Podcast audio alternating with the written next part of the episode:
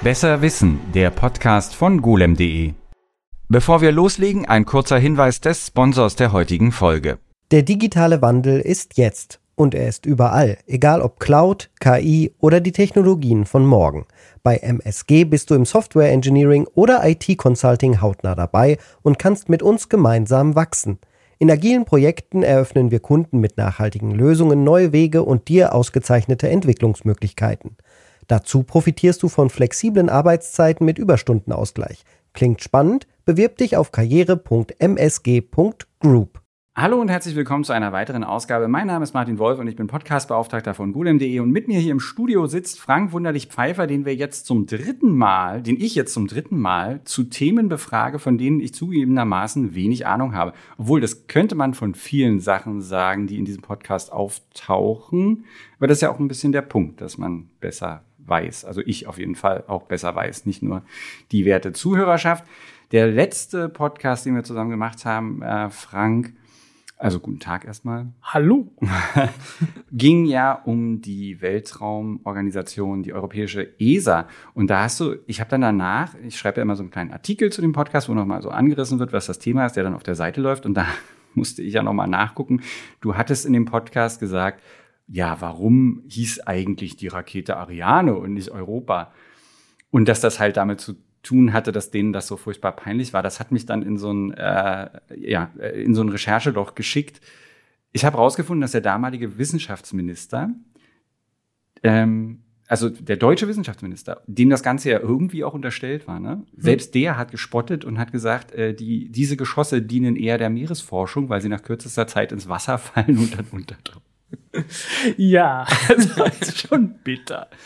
Gut, ähm, heute geht es überhaupt nicht um Raumfahrt, obwohl das unser, unsere erste Idee war, ähm, uns mit der NASA zu beschäftigen, sondern heute geht es, vermute ich, nach deinem Vorschlag, auch aus aktuellem Grund um Akkus und speziell um einen der größten, wenn nicht gar den größten Hersteller von modernen Akkus? So viele, so viele größte Hersteller gibt es nicht. Ähm, ja, es ist, es ist der größte. CATL, also die CATL, Contemporary Amprex äh, Technology. Technologies. Mhm. Ja. Ähm, übrigens, ursprünglich war das nur Amprex Technologies.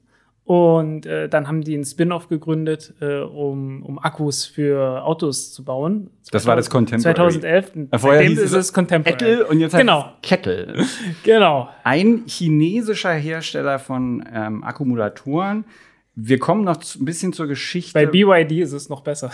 Ey, erinnere mich nicht. Ja, da kommen wir auch noch zu, was, was das bedeutet. Genau. Ich, ich habe ähm, neulich äh, einen Fahrer eines BYD getroffen, der auch der Meinung war, das sei ein bisschen albern. Aber da kommen wir später zu. Wir kommen erstmal dazu.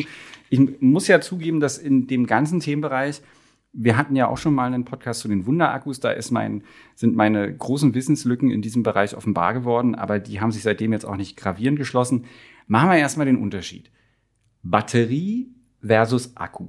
Ähm, Gibt es keinen Unterschied? Äh, der Begriff Batterie kommt, glaube ich, von Benjamin Franklin, glaube ich sogar noch, äh, der äh, in Anbetracht einer, äh, einer Sammlung von leidender Flaschen, also äh, Kondensatoren, die halt in einer Gruppe zusammenstanden, äh, an, an Artillerie gedacht hat, mhm. so an jede Menge Kanonen, die nebeneinander stehen. Und das ist halt eine Batterie. Und dann ist halt, äh, seitdem ist alles so elektronische Dinge, die, also Energiespeicher, die zusammenstehen, ähm, werden dann halt als Batterie bezeichnet. Und ob das Ding jetzt wieder aufladbar ist oder nicht, äh, hat damit wenig zu tun. Ähm, ist auch das Akku, im Englischen, im Englischsprachigen ist das ja auch so, ne? Das genau. Battery äh, ist das genau. Wort äh, für Akku und oftmals wenn ich was ich habe lange, Akkus ich habe lange gekämpft drum zu sagen, ey Leute, ich will jetzt auch mal Batterie schreiben dürfen. Ich will, ich sitze mal, danke, dass ich von dir höchstrichterlich jetzt ähm, das nochmal gehört habe, weil ich schreibe ja auch ähm, über E-Bikes, die auch Akkutechnologie natürlich verbaut haben und oft genug ähm, möchte man gerne ein Synonym verwenden und ja. denkt sich, Batterie wäre doch eigentlich jetzt so schön. Ich mag das Wort doch eigentlich viel lieber als, also Akku als Kurzform. Akkumulator finde ich ist auch kein so schlechtes Wort. Ja. Schreibt man aber eigentlich nie Ja, man kann noch Zellen hinpacken. Oh, Oder irgend sowas. Naja, Zellen. Zellen nee, Zellen ist aber manchmal. irgendwie blöd. Ich kann schlecht sagen, Manchmal. irgendwie im Rahmen befinden sich die Zellen. Das ist irgendwie, oh, ja. Aber nein, also die Batterie, das finde ich schon sehr löblich. Ja. Du hast gerade die Leidener Flasche erwähnt. Ein sehr früh, eine sehr frühe Möglichkeit der, der, der Speicherung. Ja, so ungefähr die erste. Also ich, ich verweise hier auf den, auf den YouTube-Kanal Kathy Loves Physics. Ähm, die hat ein Buch geschrieben namens The Lightning Tamers. Und da ist äh, die Geschichte der Elektrizität in aller epischen Breite dargelegt. Äh, ich kann das nur sehr warm empfehlen. Und wir verlinken natürlich die Leidener Flasche hier in den Show Ja. Notes. also das ist auch schon sehr lange her. Das ist 1745. Da, äh, genau, so weit gehen Ja, da könnte es auch Benjamin Franklin wirklich gewesen sein. Und das Ganze nahm dann aber tatsächlich seinen, seinen, seinen Beginn mit Volta, der also der nicht mehr nur diesen, was du gerade gesagt hast, ne, Kondensator ist ja tatsächlich wie so ein, wie so ein einfacher Speicher, wird ja heute auch noch in, Ja. in Bauteilen so eingesetzt, aber dass es eine richtige Batterie ist. Das war sogar noch davor, glaube ich. Ähm, die hatten, also äh, es, es gab so diesen Moment, diesen historischen Moment, den man sich vorstellen muss, äh, dass äh, in Italien ein paar Leute Messinghaken genommen haben und Froschschenkel an einem äh, Eisenzaun aufgehangen haben, was man halt so tut. Ich wollte ja sagen, was, Was man halt so tut. Italien. Ja? Äh, ähm, wo es äh, eigentlich darum ging, zu gucken, ob die, äh, ob die denn zucken, wenn schlechtes Wetter aufkommt, so Gewitter und so. Und äh, dummerweise haben die halt auch bei gutem Wetter noch gezuckt und dann hat man festgestellt, naja, könnte sein, dass da irgendwie ein bisschen Strom äh, entsteht. Ich muss dazu sagen, der Frosch war nicht mehr dran. Der, Die der, haben der nicht Frosch deshalb war- gezuckt, weil der Frosch noch, äh, sondern Nee, das nee, der, der, obere, der obere Teil vom Frosch war dann noch nicht mehr Oh dran. Gott. Es ist also wirklich. Äh, ja, alles nicht schön, ähm, aber so, so entsteht Wissenschaft damals. Ähm, ja, nee, also wirklich faszinierende Geschichte. Ich verweise da mal Okay, auf das verweise. Buch. Es Okay. ist wirklich, es ist wirklich ein grandioses Buch. Leider, glaube ich, nicht auf Deutsch zu erhalten. Noch nicht auf Deutsch übersetzt. Ja. Okay, da, wir können dabei bleiben. Es handelt sich, Batterie oder Akku, Ja. um eine, um eine, äh, eine Sache, Akkus- die die chemische Energie in elektrische Energie umwandelt. Kann man das so sagen? Ähm, ja, definitiv. Ähm, die große Frage ist, ob da ein Unterschied ist. Elektrochemie ist eine, ist eine eigene Sache. Ähm, Das ist der es, ne? Erste Diese richtige, der, erste, der erste richtige Akku war dann der Bleiakku. Äh, irgendwann ähm, 1859, 60 oder so. Und ähm, bis vor drei Jahren hätte ich jetzt gesagt, bis heute, also bis vor drei Jahren, immer noch meist hergestellter Akkutyp gewesen. Also mit irgendwas um die 400 Gigawattstunden pro Jahr und 21 rum äh, wurde es 400 dann Kilowattstunden? Wie meinst du? 400 Gigawattstunden Ja. pro Jahr. Ja. Ähm, bin ich Kilo, egal. Das ist auch lustig, die, die ähm, Einheiten bei der Recherche zu diesem Podcast habe ich festgestellt, dass die Einheiten, was ja irgendwie im Nachhinein, wenn man drüber nachdenkt, auch Sinn ergibt, die Einheiten für die Anzahl oder für die Größe der Batterieproduktion wird in Gigawattstunden angegeben. Ja. Und das ist dann die Menge an speicherbarer ähm, Energie sozusagen, Genau. ne, die da äh, Ja, also ich meine, eine kleine Watze, irgendwie eine kleine Zelle. Ähm, ja, also manchmal hat man auf diesen Zellen sogar, manchmal steht auf diesen Zellen sogar Wattstunden drauf. Meistens steht aber Milliampere-Stunden drauf. Und ähm, dazu noch die Nominalspannung. Die Nominalspannung ist praktisch die durchschnittliche Spannung. Gerade wenn man so einen herkömmlichen Lithium-Ionen-Akku hat, die fangen bei ungefähr 4,2 Volt an ähm, wenn man ganz, ganz wenig Strom zieht. Und am Ende hat man so 3 Volt. Und äh, irgendwo dazwischen hat man dann so einen Durchschnittswert von irgendwas 3,7, 3,6 oder was in der Größenordnung. Das steht dann halt drauf. Und ähm, ja, wie viele Wattstunden hat man das? Muss man plus multiplizieren, dann hat man das. Ähm, ja, das ist, das wird äh, in der Industrie so angegeben. Das wird ähm, ja, und dann hat man halt äh, Kilowattstunden, Gigawattstunden, was man halt braucht. Typisches Auto wir ja 60 bis 100 Kilowattstunden, kleinere haben dann auch mal weniger. Ähm, 1955, glaube ich. Ähm, Ja. Ich, aber was mich daran jetzt frappiert, ist Folgendes. Die Akkus unterscheiden sich, wie du gesagt hast, natürlich in der äh, Kapazität, was da sozusagen dann rein und äh, der Spannung, die dann rausgegeben wird. Aber es gibt ja auch die Energiedichte. Und wenn man Ja. jetzt sieht, dass die Energiedichte von so einem Bleiakku natürlich wesentlich geringer ist als die von zum Beispiel den aktuellen Lithium-Polymer oder Ionen oder wie auch immer, ja. dann ist das schon sehr erstaunlich, dass die trotzdem an der Spitze waren, oder nicht? Ja, ja, also äh, wenn man jetzt nach Pfund recht, also so, so, so als Pfundware, äh, ja. ja ein, ein, Pfund, ein Pfund Akkus bitte, ja. dann ist Bleiakku immer noch vorne. Nach wie vor. Ähm, es sind halt relativ, sind halt relativ schwer, ist eine relativ robuste Technik. Ähm, werden übrigens nach wie vor verbessert. Also Aber ist da ist immer noch richtig technischer Fortschritt. Ähm, die, äh, es gibt jetzt äh, Bleikohle, also Blei-Kohlenstoffakkus, die auch mal deutlich mehr als 1000 Ladezyklen überstehen, was äh, ja, also bis vor zehn Jahren war das unglaublich. Ähm, es gibt die Superbatterie, wo man so ein bisschen äh, so äh, ähm, ähm, Superkondensator. Ähm, nee, Superkondensatoren, so, jetzt, ich bin jetzt mit Deutsch und Englisch durcheinander gekommen. Ähm, also es gibt diese Superbatterie, wo man äh, praktisch Eigenschaften vom Kondensator und der Batterie dann miteinander ver äh, verbindet und äh, zumindest kurzzeitig etwas, etwas mehr laden kann. Und so ein Spaß, das ist alles in den letzten 25 Jahren oder so entstanden. Also auch eine 160 Jahre alte Technologie hat immer noch so ein paar Ecken, wo man richtig was verbessern kann. Das ist wirklich ganz erstaunlich gewesen.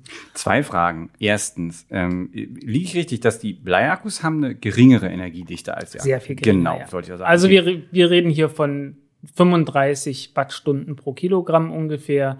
Mit anderen Worten, man braucht ungefähr 30 Kilo für, für eine Kilowattstunde. 30, ähm, okay. der, das EV1 damals von General Motors in mit, so Mitte hm. der 90er Jahre, das hatte Bleiakkus und die hatten so. Ich ja, glaub, die ganz frühen Elektroautos auch. So, ja. ja, ja, sehr viele hatten das äh, und hatten dann so irgendwas um die 18 Kilowattstunden in 500 Kilo Pack.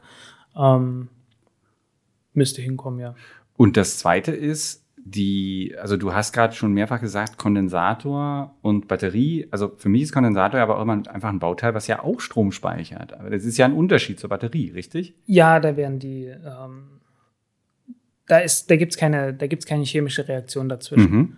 Ähm, beim Akku ist es so, dass, äh, dass man praktisch ähm, man macht sowas ähnliches wie wenn man Wasserstoff herstellt. Äh, wenn man Wasserstoff herstellt, dann äh, trennt man ja das Wasser auf, äh, hat man H2O, ne? Und man, man trennt halt praktisch die, den Wasserstoff vom Sauerstoff. Der Sauerstoff bleibt, wo er ist, der Wasserstoff geht rüber zur Anode. Und so ähnlich funktioniert ein Lithium-Ionen-Akku auch. Ähm, da trennt man praktisch das Lithium von dem Rest dieses, äh, dieses Stoffs, den man da hat, und äh, speichert das Lithium auch wieder auf der Anodenseite und der Rest bleibt dann halt auf der Kathode. Ist halt kein Sauerstoff, dadurch verschwindet der Sauerstoff nicht, also der, der Stoff, der bleibt dann halt schon da. Ähm, ja, und das Ganze kann man dann umdrehen und äh, ja, kriegt man Strom wieder raus, den man rein. Das wäre nämlich meine nächste Frage gewesen, wie so ein moderner Lithium-Akku äh, ja. jetzt gerade funktioniert. Und also das ist so das, das generelle Prinzip. Was man im Prinzip hat, sind einfach zwei Folien. Ähm, auf der Kathode hat man Aluminium, äh, auf der Anodenseite hat man meistens Kupfer. Äh, man würde gerne Aluminium benutzen, aber ähm, dummerweise äh, ist Aluminium nebenbei auch ein mögliches Anodenmaterial. Mit anderen Worten, da kann äh, Lithium drin gespeichert werden sozusagen. Was erstmal gut klingt, das Dumme ist, dabei wird es ziemlich spröde und äh, geht einfach kaputt. Hm. äh, was bisschen blöd ist. Ähm, deswegen benutzt man dort Kupfer. Äh, mit Natrium ist das übrigens nicht das Problem. Wenn man Natrium-Ionen-Akku hat, dann nimmt man einfach auf beiden Seiten Aluminium. Wo wir hoffentlich auch irgendwann mal hinkommen. Ne? Diese Natrium-Geschichte ist ja so ein bisschen die Zukunft, so wie das ich deine Artikel, die auf der Seite bei uns laufen, interpretiere. Ja, ähm, das, äh, das läuft jetzt auch schon seit einer ganzen Zeit, seit einer ganzen Weile. Ähm, also Kattel hat äh, Kattel gibt es ja jetzt schon seit einer ganzen Weile, seit 2011. Und ähm, die Problematik mit dem Lithium hat sich schon länger angedeutet. Ähm, so irgendwann so um 2015 rum wurde langsam aber sicher klar, ja okay, Elektromobilität, das wird was. Ähm, die Dinger laufen alle mit Lithium. Ähm, und langsam aber sicher wurde dann äh, das Lithium knapp. Also es musste dann einfach mal wieder neu produzi mehr produziert werden. Und ja, es hat sich bis dahin niemand dafür interessiert. Ich meine, man hat irgendwie so Lithiumverbindungen für Schmierstoffe gebraucht, man hat es in der Keramik gebraucht. Und äh, noch ein paar andere Anwendungen. Ähm, aber so richtig wichtig war das nicht. Ganz früher war das mal ganz wichtig für Atombomben. Ähm, so Kernfusion und so, so ein Spaß, aber heutzutage nicht so richtig. Und ähm, von daher war da, ja, es hat sich niemand so richtig interessiert. Es gibt in Afrika, wie ich vor kurzem gelernt habe, gibt's so, so Minen, da hat man, glaube ich, nach Zinn oder sowas gesucht und äh, hat dann halt so wirklich ernsthaft lithiumhaltiges Material einfach auf Halde draufgepackt, weil das war halt so der, der Mist, der übrig geblieben ist. Und jetzt geht's halt drum, äh, dass man diese Tailings dann äh, eventuell einfach bloß wieder nimmt und äh, weiterverarbeitet. Ähm, und was 2015 passiert ist, ist, dass in Australien ähm, eine ähm, verdammt äh, Tantalmine, mhm. Greenbushes, ähm, ja, äh, ähnliches Material hatte. Es war ein ganz ähnliches Problem. Da hat man halt äh, nach, man, man war auf Tantal aus, wusste aber, okay, gut, das Zeug ist Spodumän, da ist jede Menge Lithium drin und hat dann halt umgerüstet. Weil bis dahin war das Lithium eigentlich wertlos. Und das hat äh, viele Jahre gebraucht, bis dann äh, die Produktion dort wirklich angelaufen ist. Das war dann so 2018 rum. Und bis dahin war der Preis sehr, sehr hoch. Äh, einfach weil, weil es halt diesen Engpass gab, aber gleichzeitig alle wussten, ja, okay, wenn die anfangen, naja, dann haben wir ein Problem. ähm, äh, also dann, dann hat man sofort erstmal ein Überangebot und 2018 rauschten dann die Preise in den Keller bis Ende 2020 und dann wurde klar, das reicht nicht, nicht mehr im Ansatz aus und äh, dann ging es wieder und hoch. Tatsächlich wegen der Und es war richtig, richtig. Und, und tatsächlich wegen der Elektromobilität. Ja, klar. Ja? Ähm, also äh, als ich die ersten Artikel geschrieben habe, 2016, ähm, da war der Bedarf, oh, war es ein Drittel? Ich glaube, ein Drittel der gesamten Produktion ging für Elektroautos drauf. Hm. Ähm, und das war, eine, das war vollkommen absehbar, okay, die paar Autos, die damals hergestellt wurden, ähm, das wird sehr, sehr viel mehr werden. Wenn es da schon ein Drittel der, der Weltproduktion für Akkus allein war, dann musste es mehr werden. Und deswegen hatte ich ja äh, 2016 was 16 oder 17, ich bin mir jetzt gerade nicht sicher, ähm, hatte ich äh, dann noch diesen zweiten Artikel hinterhergeschoben, äh, Anfang 2017, ähm, dass, ja, was, wenn nicht Lithium? Ne? Also was kann, was gibt's noch als Alternativen? Und da hatte ich mich dann so langsam aber sicher mal da reinbegeben, zu schauen, ähm, wie, wie der Stand der Forschung ist. Ähm, ich hatte irgendwann 2010 schon mal kurz reingeschaut, äh, weil einfach so aus allgemeinem Interesse. Ich mhm. hatte keine Ahnung. Um, ähm, und hatte dann so Natrium-Schwefel-Akkus gesehen. Ich hatte gehört, irgendwie so experimentell soll es wohl auch möglich sein, das wie einen herkömmlichen Lithium-Ionen-Akku zu machen, plus mit Natrium. Und das war halt so im Hinterkopf und viele Jahre später äh, habe ich mich da noch mal richtig reinversenkt und festgestellt, ui, die sind ja richtig weit gekommen.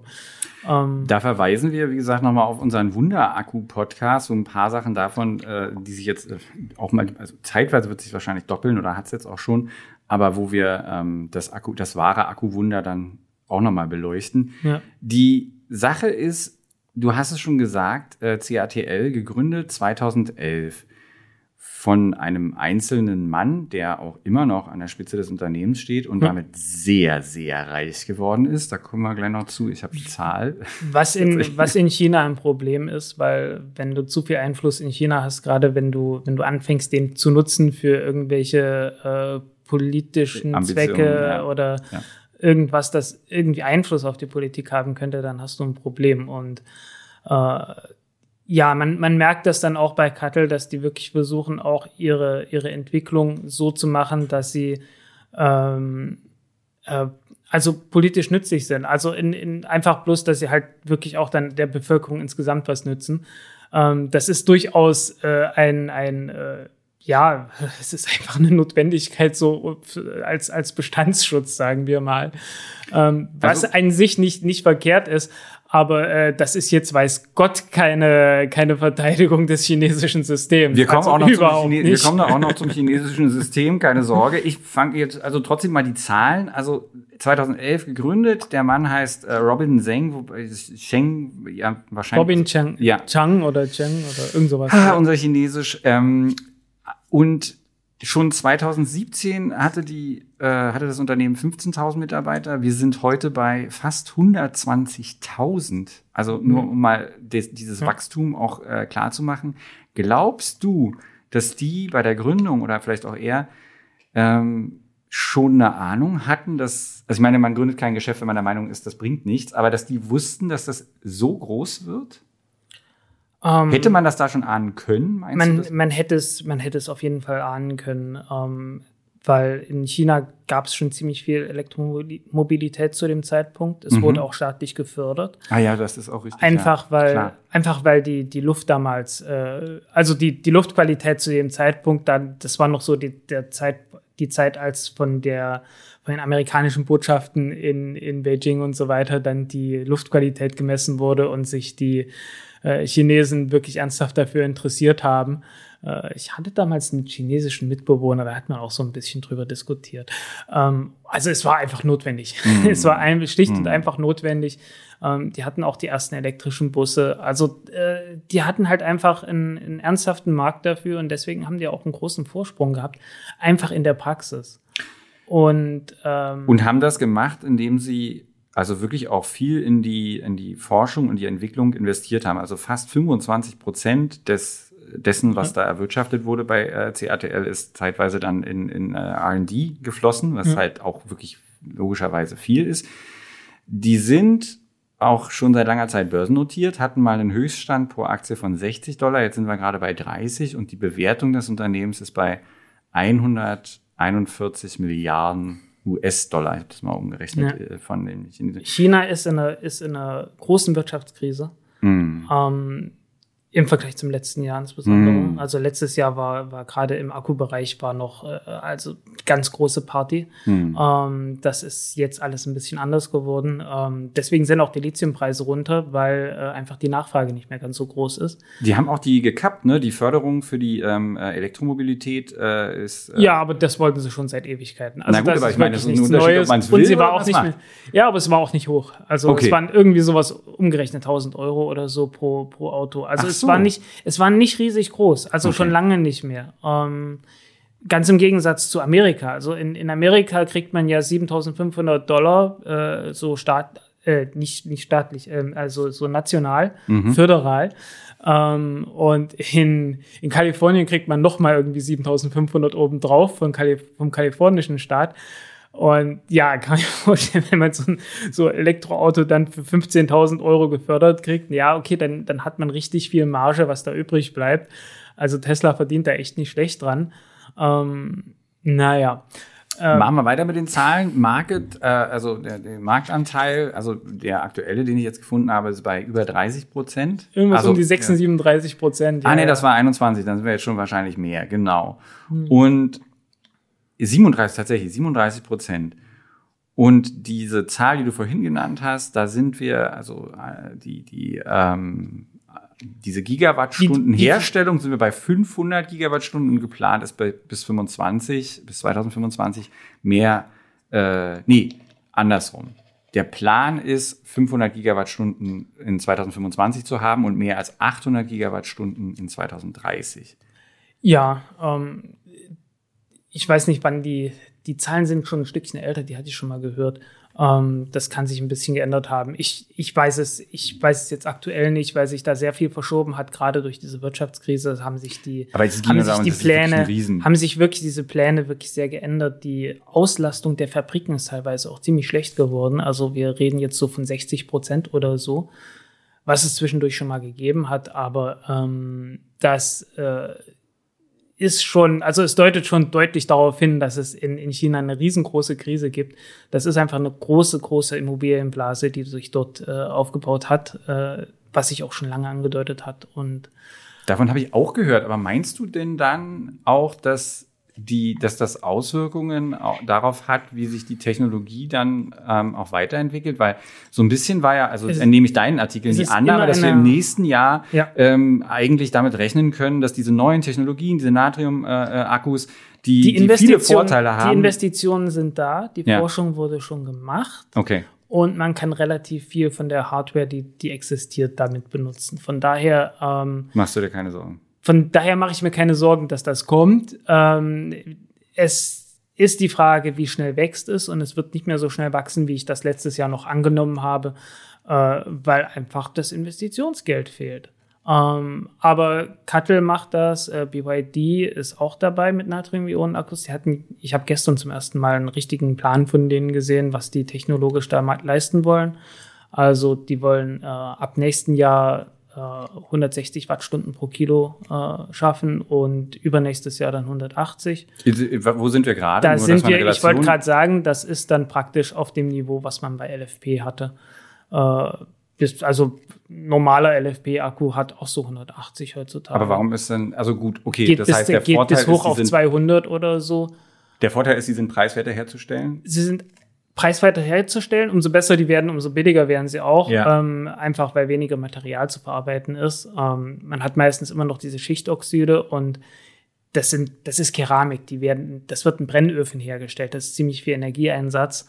Ähm, und äh, wenn man dann sehr viel Material davon hat, dann äh, wird das ziemlich teuer. Umso besser die Materialien werden, umso weniger Material braucht man, umso weniger Energie braucht man, dadurch wird es dann auch billiger.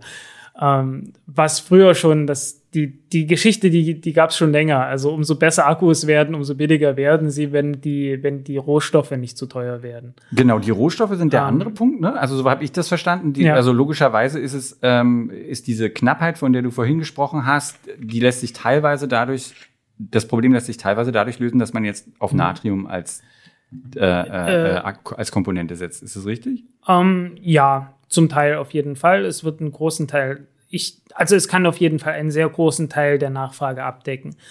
Alles, was stationär ist, alles, was, äh, also man, man kann praktisch sagen, alle Autos, die jetzt äh, mit reduzierter Reichweite immer hergestellt werden, man hat ja immer diese lange Reichweite und Standardreichweite, in Anführungszeichen, was so 70 Prozent von dem Maximum sind, das kann man alles mit Natrium machen. Das ist ja auch das, was BYD macht.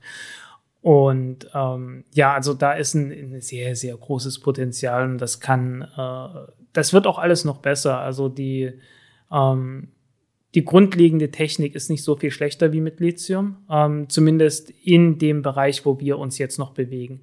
Wenn man Lithium richtig, richtig ausreizt, dann kann es natürlich doppelt so gut werden wie mit Natrium, aber wir sind da noch nicht. Ähm, in, in einem Akku macht das Lithium zurzeit sowas um die drei Prozent vom Gewicht aus. Hm. Okay, Natrium ist dreimal so schwer, aber das sind dann halt zehn Prozent.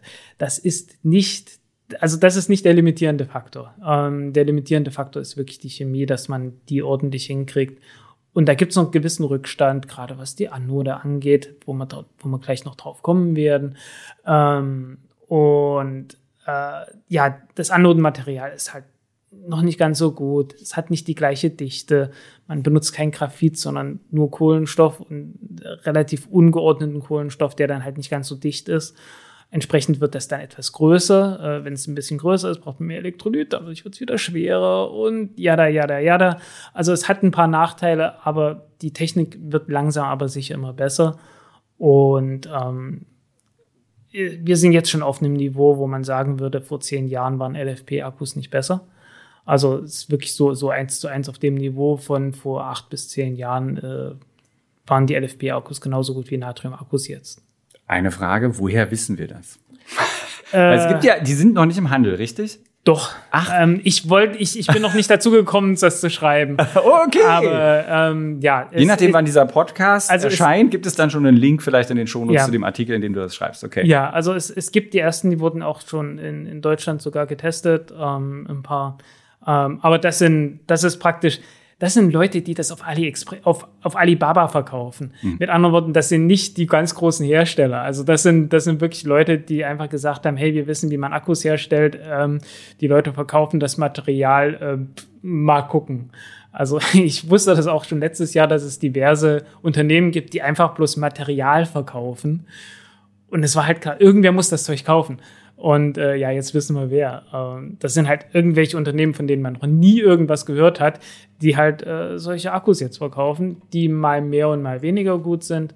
Ähm, aber ähm, die etablierten Unternehmen, also Heiner, was, was eine der, was das älteste Unternehmen in der Richtung ist, ähm, ja, die liefern halt, die liefern die Akkus und die, äh, da kann man sich ziemlich gut drauf verlassen, weil die einfach äh, bei einfach diverse äh, Verträge abgeschlossen haben, jetzt schon Lieferverträge. Wir unterbrechen hier noch einmal für den heutigen Sponsorenhinweis. Der digitale Wandel ist jetzt und er ist überall, egal ob Cloud, KI oder die Technologien von morgen. Bei MSG bist du im Software Engineering oder IT Consulting hautnah dabei und kannst mit uns gemeinsam wachsen. In agilen Projekten eröffnen wir Kunden mit nachhaltigen Lösungen neue Wege und dir ausgezeichnete Entwicklungsmöglichkeiten. Dazu profitierst du von flexiblen Arbeitszeiten mit Überstundenausgleich. Klingt spannend? Bewirb dich auf karriere.msg.group.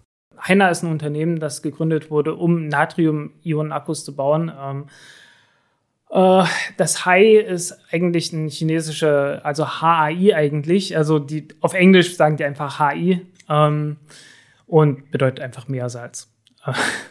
Hai steht für Meer, NA ist, äh, steht für Salz, ähm, ist aber auch das Wort für Natrium und ja. ähm, ja, und das wurde gegründet von jemandem, der ein, äh, ein Kathodenmaterial entwickelt hatte. Schon, oh, ich weiß nicht, 2015 oder so wurde das veröffentlicht. Das Paper kann man sich anschauen. Ähm, und ja, das funktioniert. Das ist ein, ein, Klassiker und dann kann man das. Der Rest ist wirklich Mathematik. Also man, man weiß halt, was dieses Material kann. Und dann kann man sich ausrechnen, was für Akkus man damit bauen kann. Und ich sehe da keine Widersprüche irgendwo. Ich verlinke mal auch in den äh, Shownotes einen Artikel von dir, in dem du ähm, im Februar darüber geschrieben hast, dass Heiner das Auto, das erste Auto mit äh, so einem Akku ja. vorstellt. Ähm, jetzt kommen wir aber zu den Anoden. Nicht Kathoden, Anoden, richtig? Ja, die Anoden. Also, ähm, wie gesagt, man hat halt immer zwei, ähm, man hat immer zwei Komponenten. Die Kathode ist ein bisschen das, wo die Magie passiert. Und die Anode ist nur das, wo, wo das Lithium oder das Natrium in dem Fall gespeichert wird. Und äh, das ist natürlich entscheidend für die Ladegeschwindigkeit. Ne? Dort, wo man speichern möchte, wenn, wenn da der Flaschenhals ist und gerade bei Lithium-Ionen-Akkus, wenn man Graphitanode hat, dann ist da der Flaschenhals. Ähm, Warum? Äh, wollte ich gerade zu kommen. ähm, äh, weil, äh, also dann, dann hat man auf jeden Fall ein Problem mit der Ladegeschwindigkeit.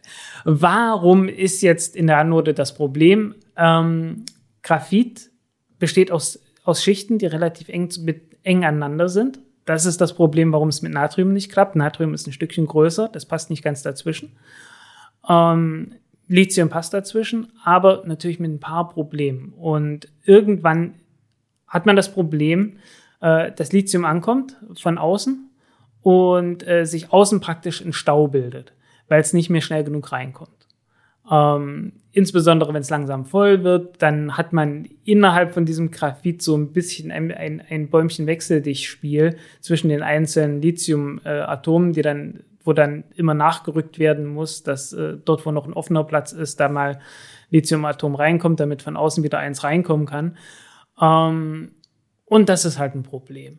Umso kleiner die Partikel sind, umso mehr, umso, umso kleiner ist das Problem, das man hat. Ähm, aber gleichzeitig hätte man gerne möglichst große Partikel, weil die sind leichter zu handhaben. Dann bleibt mehr Platz ringsrum um die Partikel, dass sich da Lithium bewegen kann. Ähm, und äh, ja, also ansonsten hat man halt den Flaschenhals, dass das Lithium nicht zum Graphit kommt. Und das ist halt das nächste Problem.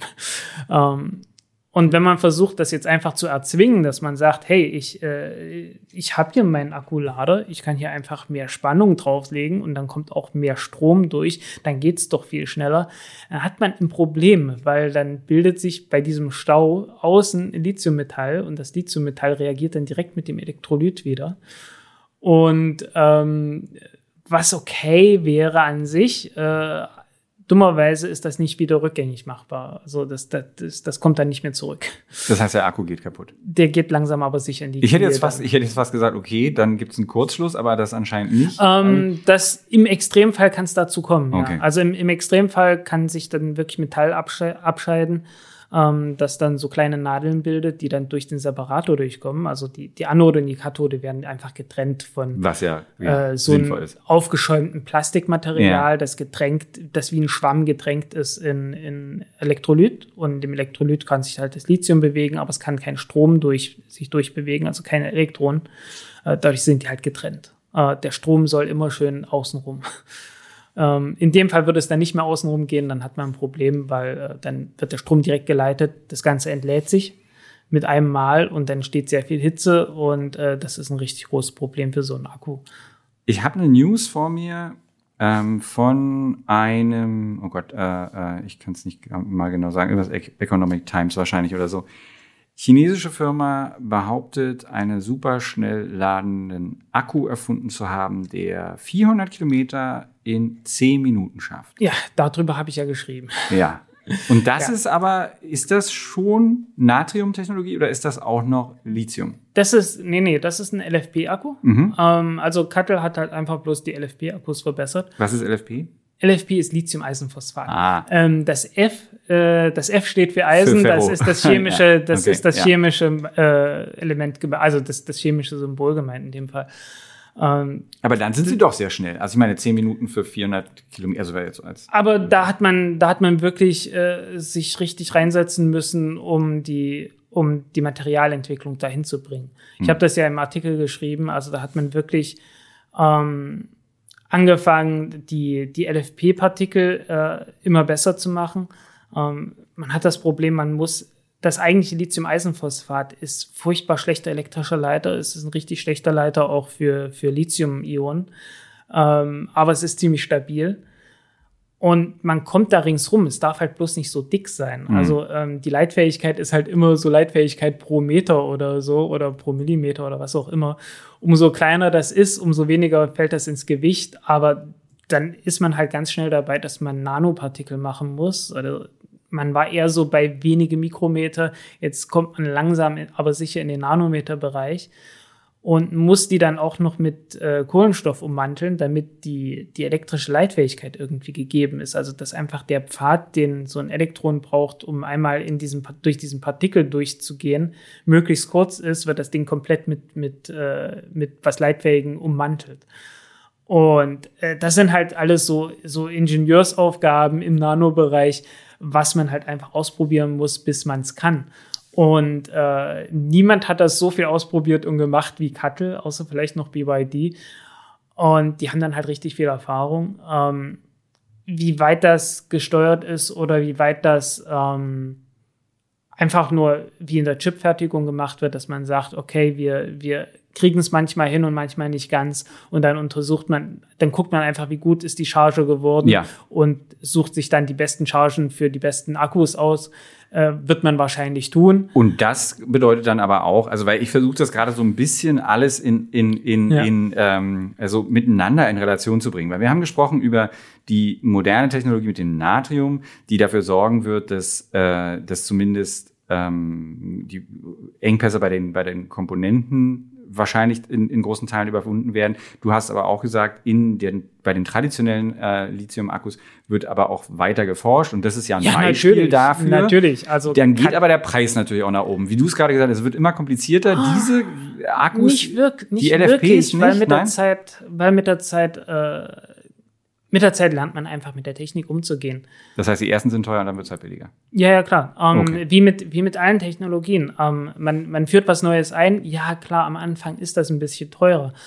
Ähm, auf der Anodenseite hat man halt jetzt einen ganz neuen Prozess äh, angefangen. Normalerweise hat man auf der Anode einfach überall das gleiche, die gleiche Korngröße an, an Graphit. Und jetzt verteilt man das so, also man, man hat einen Weg gefunden, die Anode so aufzubauen, dass die unterste Schicht, die direkt auf dem Metall ist, äh, wirklich relativ dicke äh, und große Graphitteile hat und weiter oben dann etwas kleinere und dann noch kleinere, auch mit ein bisschen mehr Platz dazwischen. Und das sorgt dafür, dass man, äh, dass man einfach schneller und mehr Lithium äh, laden kann, bevor das, bevor es passiert, dass, dass man so einen, so einen Stau hat vor den Partikeln. Diese Batterien. Was, was schon lange, was lange bekannt ist, aber das muss man halt erstmal großtechnisch dann wirklich hinkriegen. Also so von, von der Sache her ist das, also das ist jetzt kein Wunderakku oder so, sondern ähm, das war schon lange, lange bekannt, dass das alles funktioniert. Aber es musste halt erstmal gemacht werden. Und die sind jetzt die Ersten, die es machen. Und Kattel wird das in großem Stil machen. Unter anderem planen sie, dreieinhalb Milliarden US-Dollar in Michigan in den USA zu investieren, wo für Ford ähm, Akkus hergestellt werden Mhm. sollen. Für Tesla glaube ich auch. Tesla ist ebenfalls mit im, mit im Boot. Die hatten, da, da wolltest du ganz am Anfang schon mal hin. Ähm, Tesla hat ja eigentlich mal irgendwann gesagt, dass sie eigentlich, ne, das mit den Akkus, das können sie doch auch eigentlich selber machen. Ja. Ähm, Da ist jetzt nicht so viel sie- draus geworden, oder? haben sie eine Zeit lang ja auch, also sie waren ein großer Pionier, muss man, Mhm. also ich, ich, also jeder, jeder Respekt für die Pionierleistungen von Tesla, absolut.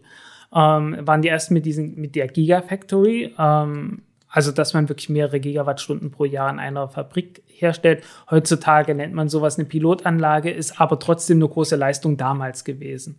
Im historischen Kontext von, äh, wann war das, 2016 rum Oh oder Gott, so. wie lange das schon wieder her ist. Ja, ja. Ähm, und das war aber in Partnerschaft mit Panasonic und Panasonic hat da sehr viel gemacht. Das ist auch, das ist auch völlig okay. Also irgendwoher muss das Wissen ja kommen. Ähm, dann haben sie gedacht, ja, okay, wir können das auch alles alleine. Und äh, 2020 äh, haben sie dann halt diesen Battery Day gehabt und haben gesagt, hey, wir haben die, die Akkuherstellung komplett revolutioniert, komplett neu erfunden. Und das Dumme ist, äh, wenn Kattel solche Ankündigungen macht, dann haben die das alles schon ausprobiert. Dann laufen schon die, dann, dann laufen schon die, die Pilotfertig, die Pilotanlagen laufen dann schon, die wissen genau, worauf sie sich einlassen, die können dann sagen, okay, so, und am Ende dieses Jahres fängt die richtig große Massenproduktion an. Ähm, und bei Tesla hatte ich gedacht, dass das so wäre. Also 2000, wenn wir jetzt vor drei Jahren hier gesessen hätten, ähm, wäre ich sehr viel begeisterter gewesen. Ähm, aber in den drei Jahren äh, hat sich mein Enthusiasmus bezüglich Tesla und deren Batterie deutlich gelegt. Äh, in Anbetracht dessen, dass es einfach nicht funktioniert. Also ähm, die Pläne damals waren bis 2022, also letztes Jahr, ähm, 100 Gigawattstunden Produktion pro Jahr zu haben ähm, und eine Pilotanlage mit 10 Gigawattstunden pro Jahr. Aktuell äh, läuft in dieser Pilotanlage äh, ein bis zwei Gigawattstunden pro Jahr. Ähm, die großen Anlagen laufen gar nicht. Ähm, die Akkus, die sie herstellen, sind die schlechtesten ihrer Art. Mit großem Abstand sind wirklich, wirklich miese Akkus, ähm, die sehr langsam laden. Also einfach, die Beschichtung ist zu dick. Also da, die, wenn, wenn die Beschichtung zu dick ist, dann braucht es halt einfach ewig, bis dieses Ding geladen ist. Dazu kommt noch, dass innerhalb von diesem Gehäuse der Aufbau so ist, dass relativ viel Platz verschwendet wird. Und äh, weil dieses No-Tap-Verfahren, worauf sie ganz stolz waren, dann halt doch nicht so funktioniert hat. Dass man es einfach nur reinquetscht. Ähm, die, das muss alles, äh, da kommt noch ein zusätzliches Bauteil rein, das muss verschweißt werden und so weiter und so weiter. Aber es hat halt auch nicht funktioniert. Ähm, dann das trockene Fertigungsverfahren, das die entwickelt hatten, ähm, funktioniert halt nur mit dieser dicken Beschichtung. Deswegen äh, wird die Kathode auch nicht damit hergestellt, weil die Kathode ist noch mal dünner als die Anode. Und äh, ja, das geht dann einfach überhaupt nicht damit. Ähm, Tesla sagt, sie hätten jetzt äh, irgendwie eine zweite Generation in Entwicklung und vielleicht kommt die dann auch irgendwann. Aber so wie es zurzeit ist, kann man dieses Produkt halt nicht wirklich benutzen, auch wenn ein paar Model Ys äh, damit verkauft werden. Ich glaube, die Semis werden auch damit ausgestattet. Aber so, so richtig, so richtig schön ist das alles nicht. Heißt, die äh, Krone bei der Akkuentwicklung und vor allem aber auch bei der Akkuherstellung bleibt in China, was den Amerikanern natürlich überhaupt nicht gefällt. Also es gibt auch zum Beispiel ähm, Anfragen äh, genau Ja. zu diesem Werk, wo äh, CNBC äh, berichtet, dass die US-Gesetzgeber sich diesen Lizenzvertrag, der da aufgesetzt wurde, ganz genau angucken wollen, weil natürlich die Befürchtung besteht, dass da ähm, einfach aus, aus, aus den USA zu wenig kommt und man sich in eine zu große Abhängigkeit begibt. Aber in der Ja. sind wir zum Beispiel, sage ich jetzt mal hier Europa, also ohnehin, oder? Also wir haben da, Wir haben wir denen es- da in- irgendwas entgegenzusetzen? Wir sind es in großen Teilen, also die großen Fabriken, die aktuell gebaut werden, das ist alles von, von chinesischen Partnern, Gotier und Kattel und so weiter. Hm. Ähm, aber es gibt ein paar eigenständige. Ähm, Northvolt ist da halt die, die, das ganz große, der, der große Leuchtturm in, in Europa. Die versuchen halt eine eigene große Herstellung aufzubauen. Technologisch sind die auch ganz gut. Ähm, die haben auch so ein paar Partner äh, in, in Silicon Valley mit QBerg, die wirklich hohe Zellen mit hoher Energiedichte bauen, mit äh, Lithium-Metall-Anode, wo man halt wirklich nur das Lithium als Metall ab, äh, ähm, speichert und wenig Volumen braucht, ähm, was ziemlich gut ist. Aber äh, das muss man halt erstmal beherrschen, das ist ziemlich schwierig. Ja, genau. ähm, aber die, äh, soweit ich weiß, haben die noch keine richtig großen Fabriken. Ähm, und ja, aber die, sind, die, sind ja. in der, die sind in der, in der Entwicklung und im Bau. Ähm, ja, äh, Damit was, die, was die Chinesen halt gemacht haben, die haben Dinge in Lizenz hergestellt, hm. die haben sich sehr genau angeschaut, wie das alles funktioniert und immer mit dem Plan, das selbst zu machen. Zu einer Zeit, als in USA und auch in Europa so die, all, die allgemeine Einstellung war, ja, Akkuherstellung, das ist alles so Massenmarkt, da, da, da macht man keinen Profit mit, das wollen wir nicht. Ähm, was, eine allgemein, was ein allgemeines Problem ist für die äh, äh, in der Industrie, dass man sehr, sehr lange gesagt hat, ähm, ja, Massenmarkt, das wollen wir eigentlich gar nicht, wir wollen bloß hochpreisige äh, Dinge irgendwie bauen. Ähm, was man auch daran merkt, dass die Autos jetzt irgendwie alle so bei 40.000 oder sowas anfangen. Vollkommen idiotisch. Ähm, was sich jetzt in den USA langsam ändert, äh, durch diesen äh, Inflation Reduction Act, äh, der überhaupt mit Inflation nichts zu tun hat. Man hat einfach gesagt, okay, wir, Leute, wir müssen jetzt richtig Geld in die Hand nehmen und mal richtig Industrie fördern, weil wir sind komplett abhängig, was soll der Scheiß. Und an dem Punkt sind wir in Europa irgendwie noch nicht. Und das, äh, das wird uns ziemlich auf die Füße fallen. Tut es auch jetzt schon. Ich zitiere den Dachverband der kritischen Aktionärinnen und Aktionäre von VW. Die sagen, dass ihre Recherchen Anhaltspunkte ergeben, dass die direkten VW-Zulieferer, zu denen CATL gehört, von uigurischer Zwangsarbeit und, ähm, und oder staatlichen Arbeitstransfers, was sich jetzt nett anhört, aber gar nicht nett ist, profitieren. Das heißt mhm. also, mal abgesehen davon, ob man sich jetzt technologisch. In sehr, in sehr, ich glaube, in sehr kleinen Teilen. Es gibt irgendwo eine äh, Lithiumproduktion äh, dort oben in Xinjiang ist eigentlich gar nicht so wahnsinnig viel Industrie. Ähm, ich müsste, müsste ich aber gucken. Es ja, kann, durchaus, meine, kann durchaus sein, kann durchaus, kann durchaus sein, Die sagen auch nicht, es ist so und zeigen ja. auch nicht auf die Landkarte, aber ja. das Problem als solches bleibt bestehen. Ja, also, ähm, es kann natürlich, es kann natürlich sein, dass dort tatsächlich jetzt eine Fabrik ist, die wirklich exklusiv für VW sehr viel baut und ich weiß davon einfach nichts. Ähm, ich, wie gesagt, ich möchte dieses, äh, das politische System in China überhaupt nicht verteidigen. Nicht ich will nur, ich wollte nur gerade darauf hinaus, wieso ähm, das eben unter anderem auch kritisch, werden wir jetzt hier sowieso nicht vertiefen können, zumal, ja. wie gesagt, es gibt ja auch keine harten Fakten, die jetzt sagen, da sind so und so viele Leute und die machen das und das. Aber das Problem bleibt bestehen und ist halt eins, was ja. die, sowohl die Europäer als auch die, ähm, die USA natürlich sehen. Jetzt kommen wir aber doch noch mal zum chinesischen Konkurrenten BYD, dessen, dessen, Ab, dessen, dessen Name, die schöne Abkürzung ist für ähm, ursprünglich, es gibt ein Gerücht. Okay. Es gibt ein Gerücht. Okay. Ähm, also ganz ursprünglich war, war BYD ein Akkuhersteller und das war nicht, hieß noch nicht BYD. Die haben mit Nickel-Cadmium-Akkus angefangen. Und haben sich langsam hochgearbeitet, haben dann auch Lithium angefangen und die Aktionäre waren alle ganz glücklich und dann äh, brach der Kurs ein, weil dieses Akkuunternehmen ähm, von dem chinesischen Waffenhersteller Norinco eine Pkw-Fertigung gekauft hat. Äh, das ist ungefähr so, als würde, als würde man die Pkw-Fertigung von Kalaschnikow kaufen, äh, die es übrigens tatsächlich gibt. Ja, wir hatten einen ähm, Artikel dazu. Das Auto sieht, ähm, ja, ja, es sieht aus. Ähm, okay. Ja, äh, die haben das, die haben das gemacht und die haben damals äh, ähm, Suzuki Altos in Lizenz gefertigt, mhm. ähm, äh, weil, weil die halt gesagt haben, hey, das war so 2002 rum also vor langer, langer Zeit schon, haben die gesagt, hey, wir sollten mal einen Autohersteller bauen, damit wir mit Akkus auch Elektroautos bauen können. Irgendwann mal, so perspektivisch. Ähm, totaler Wahnsinn. Und da irgendwie zu der Zeit entstand äh, dieser, dieser Name BYD und ähm, es gibt das Gerücht, dass äh, der Name irgendwie beliebig sein sollte, aber dass äh, die drei Buchstaben sollten auch passen für Bring Your Dollars. Und äh, jetzt ist es halt irgendwie Build Your Dreams oder Beyond Your Dreams, irgend sowas. Build Your Dreams. Build Your Dreams, Mm. ja. Und das Auto. Aber Bring Your Dollars, Ja, das Bring Your ist, Dollars. äh, das, das glaubt man denen noch. oh Mann. Also, ähm, ja. hast du mal, also bevor wir jetzt weitergehen dazu, was sie gerade machen, hast du mal in so einem Auto, hast du dir mal so ein Auto von ihnen angeguckt von denen? Tatsächlich noch nicht. Ne? Mach's mal.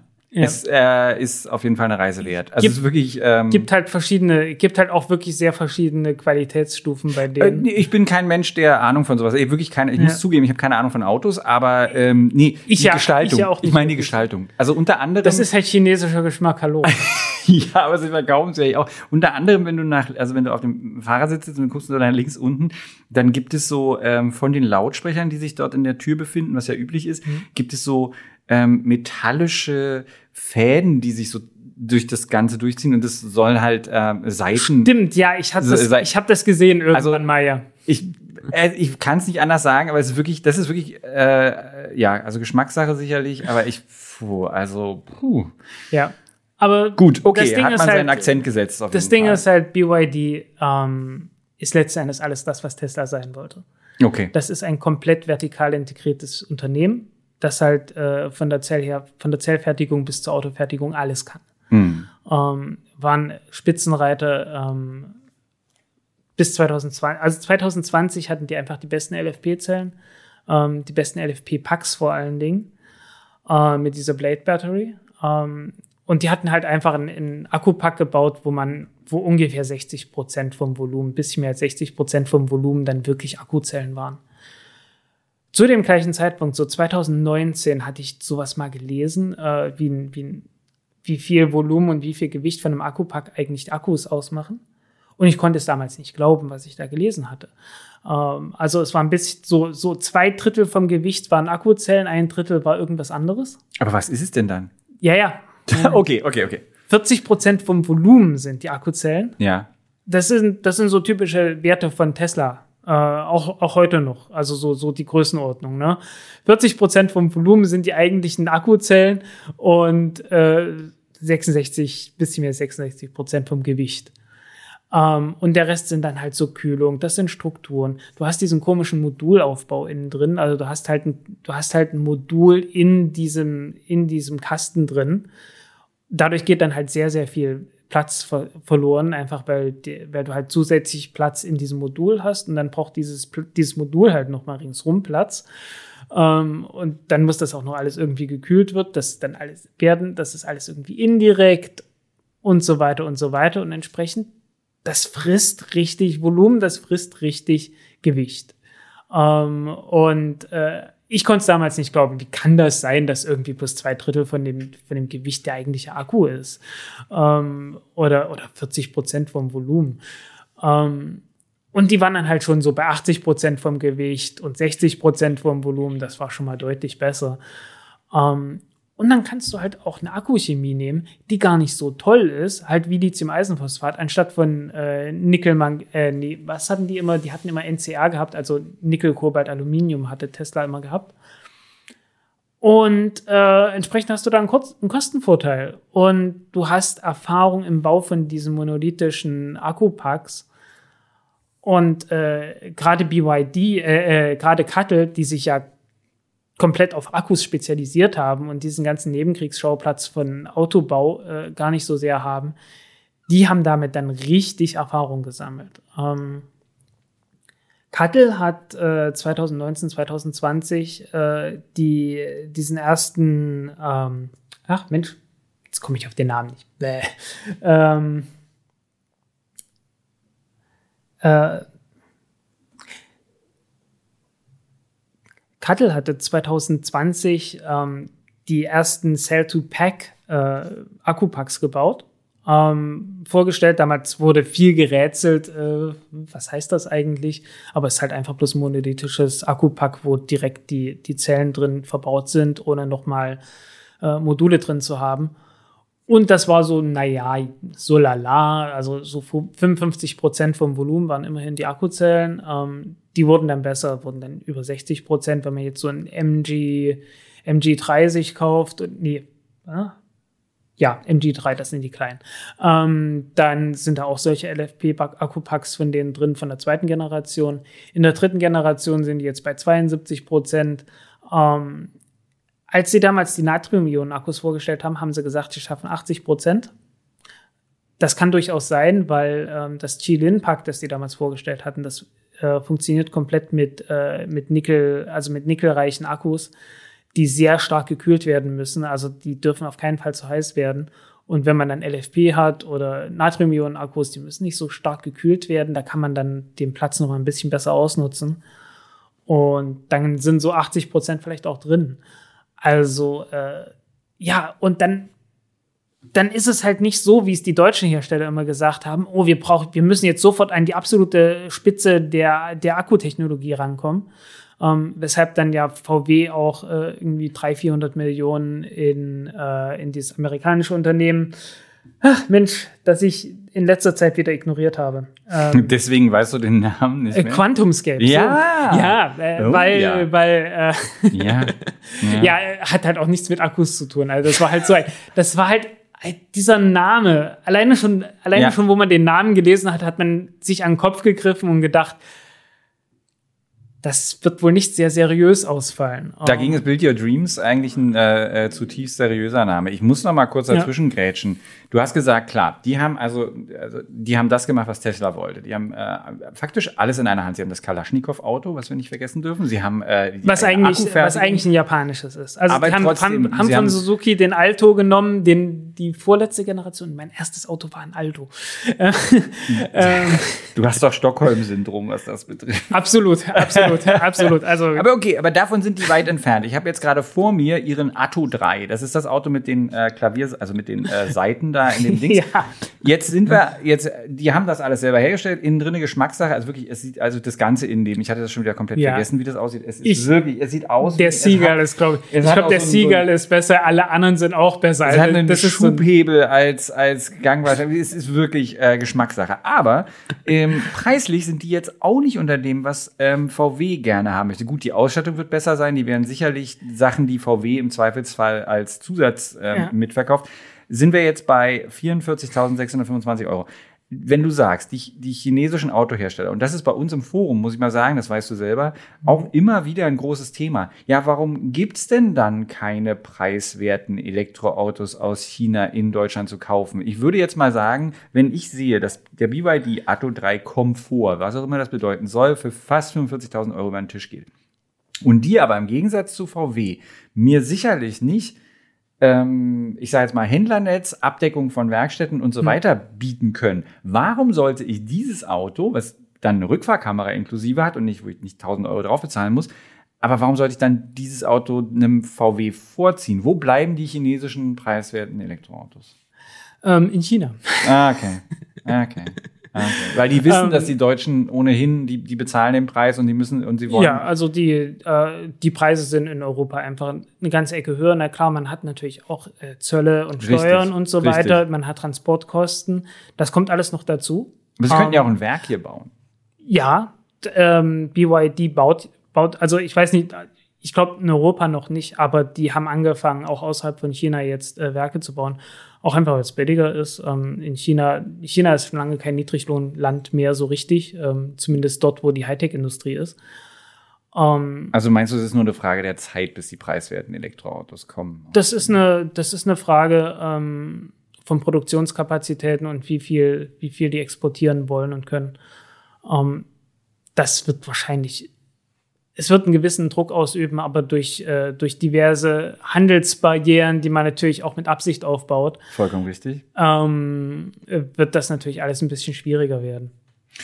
Das heißt, also das ist ja, das ist ja keine so tolle Aussicht. Wir wissen aber zumindest. Aber es, was es zeigt, ist, dass man Elektroautos wirklich ziemlich günstig herstellen kann. Mhm. Ist ja auch klar. Man kann sich die, man kann sich ja äh, ausrechnen, wie viel kosten die Akkuzellen. Die Preise sind jetzt liegen jetzt irgendwo bei 100 Euro pro Kilowattstunde. Äh, LFP-Zellen sind, gehen runter bis auf 70, irgendwas um die 70. Also zumindest, wenn sie ist, lokale Kosten in China. Ähm, wenn sie bei uns ein bisschen teurer sind, sind sie ein bisschen teurer. Aber dann weiß man halt, okay, 60 Kilowattstunden, irgendwas um die 6000. Mhm. Ähm, und du, daraus muss man dann halt den Rest vom Auto bauen.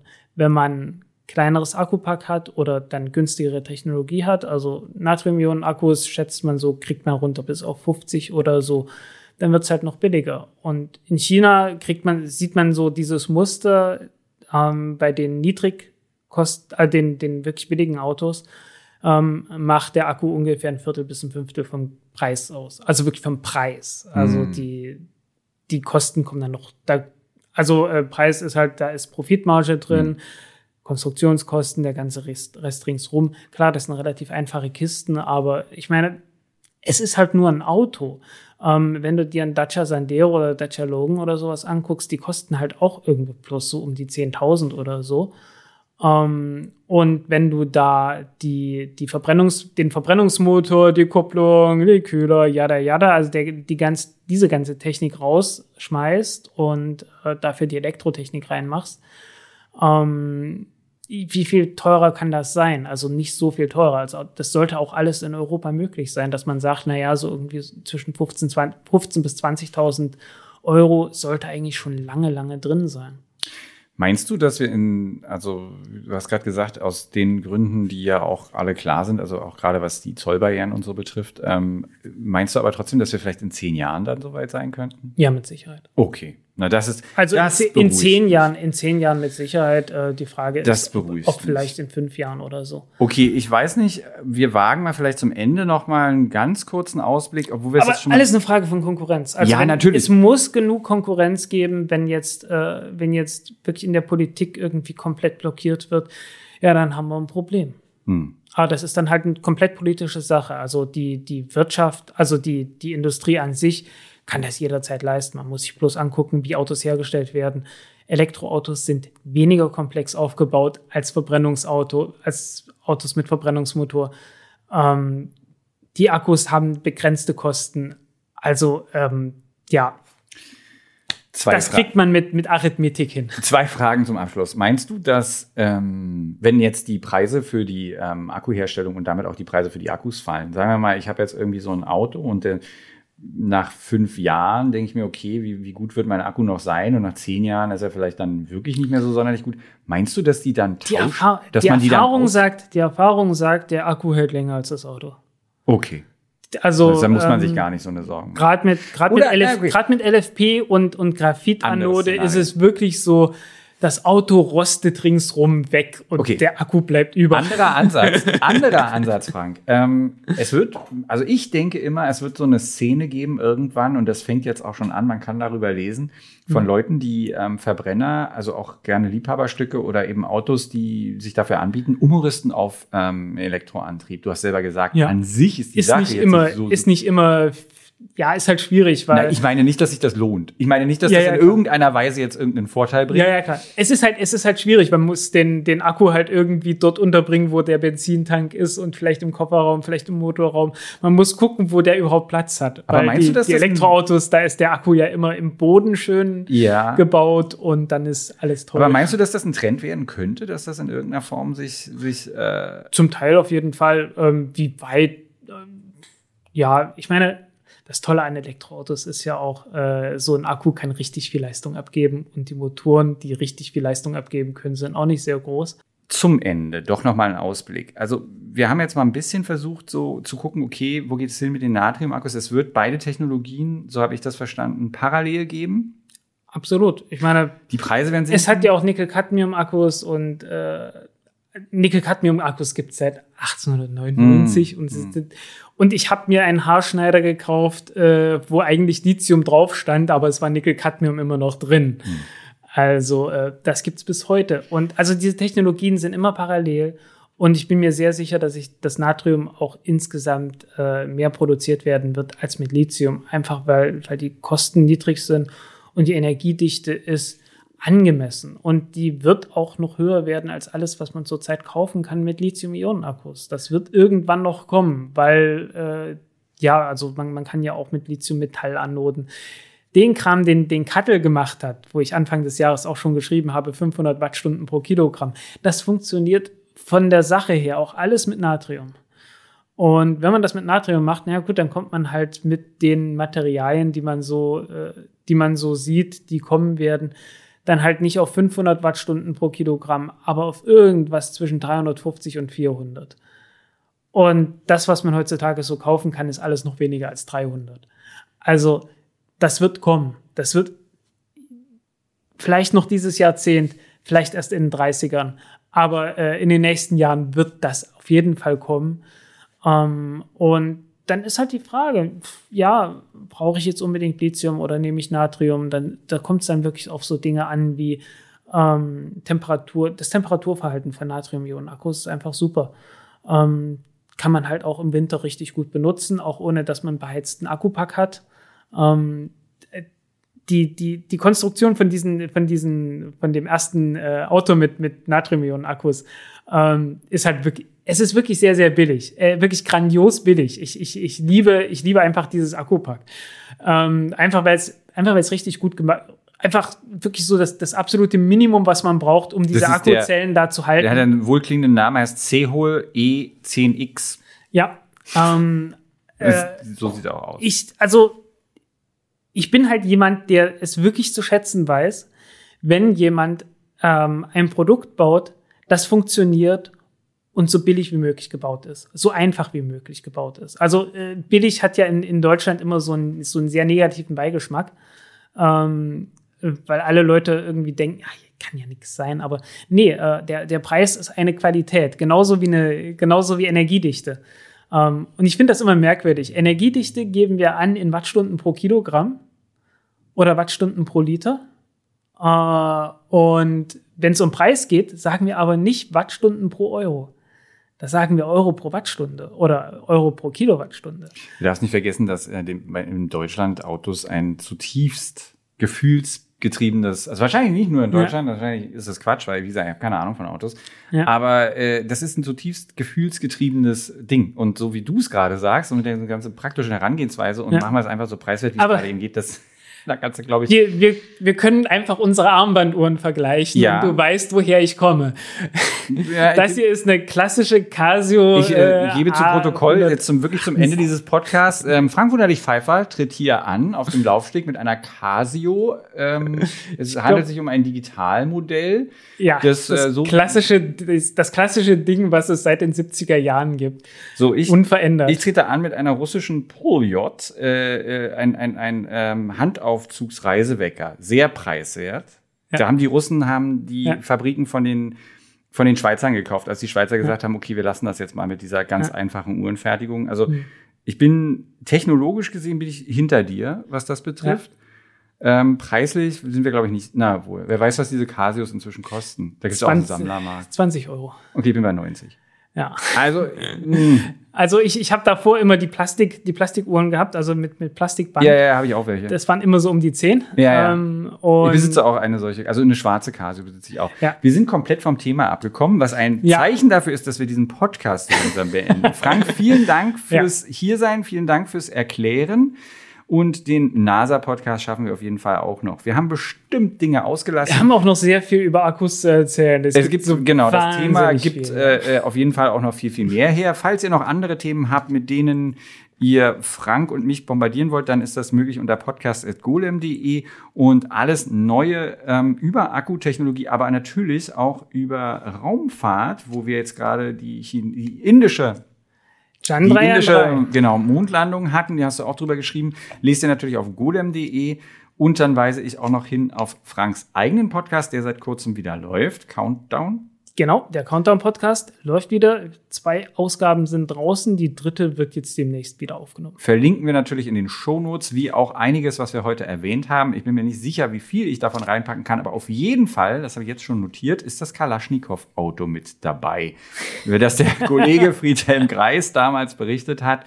Und ja, äh, ja, ist äh, auf jeden Fall ein Blick wert. Und auch der, das Innenleben des BYD sich anzugucken, äh, rate ich allen nur mal ähm, fährt sich bestimmt toll. Also ich kann mir vorstellen, das Auto fährt sich bestimmt toll und äh, es sieht halt auch sehr bequem aus, aber ja, ist Innenleben, das ist schon wirklich ähm, speziell. Damit ähm, verabschieden wir uns. CATL, BYD.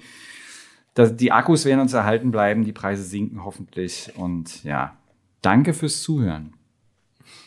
Auf Wiederhören.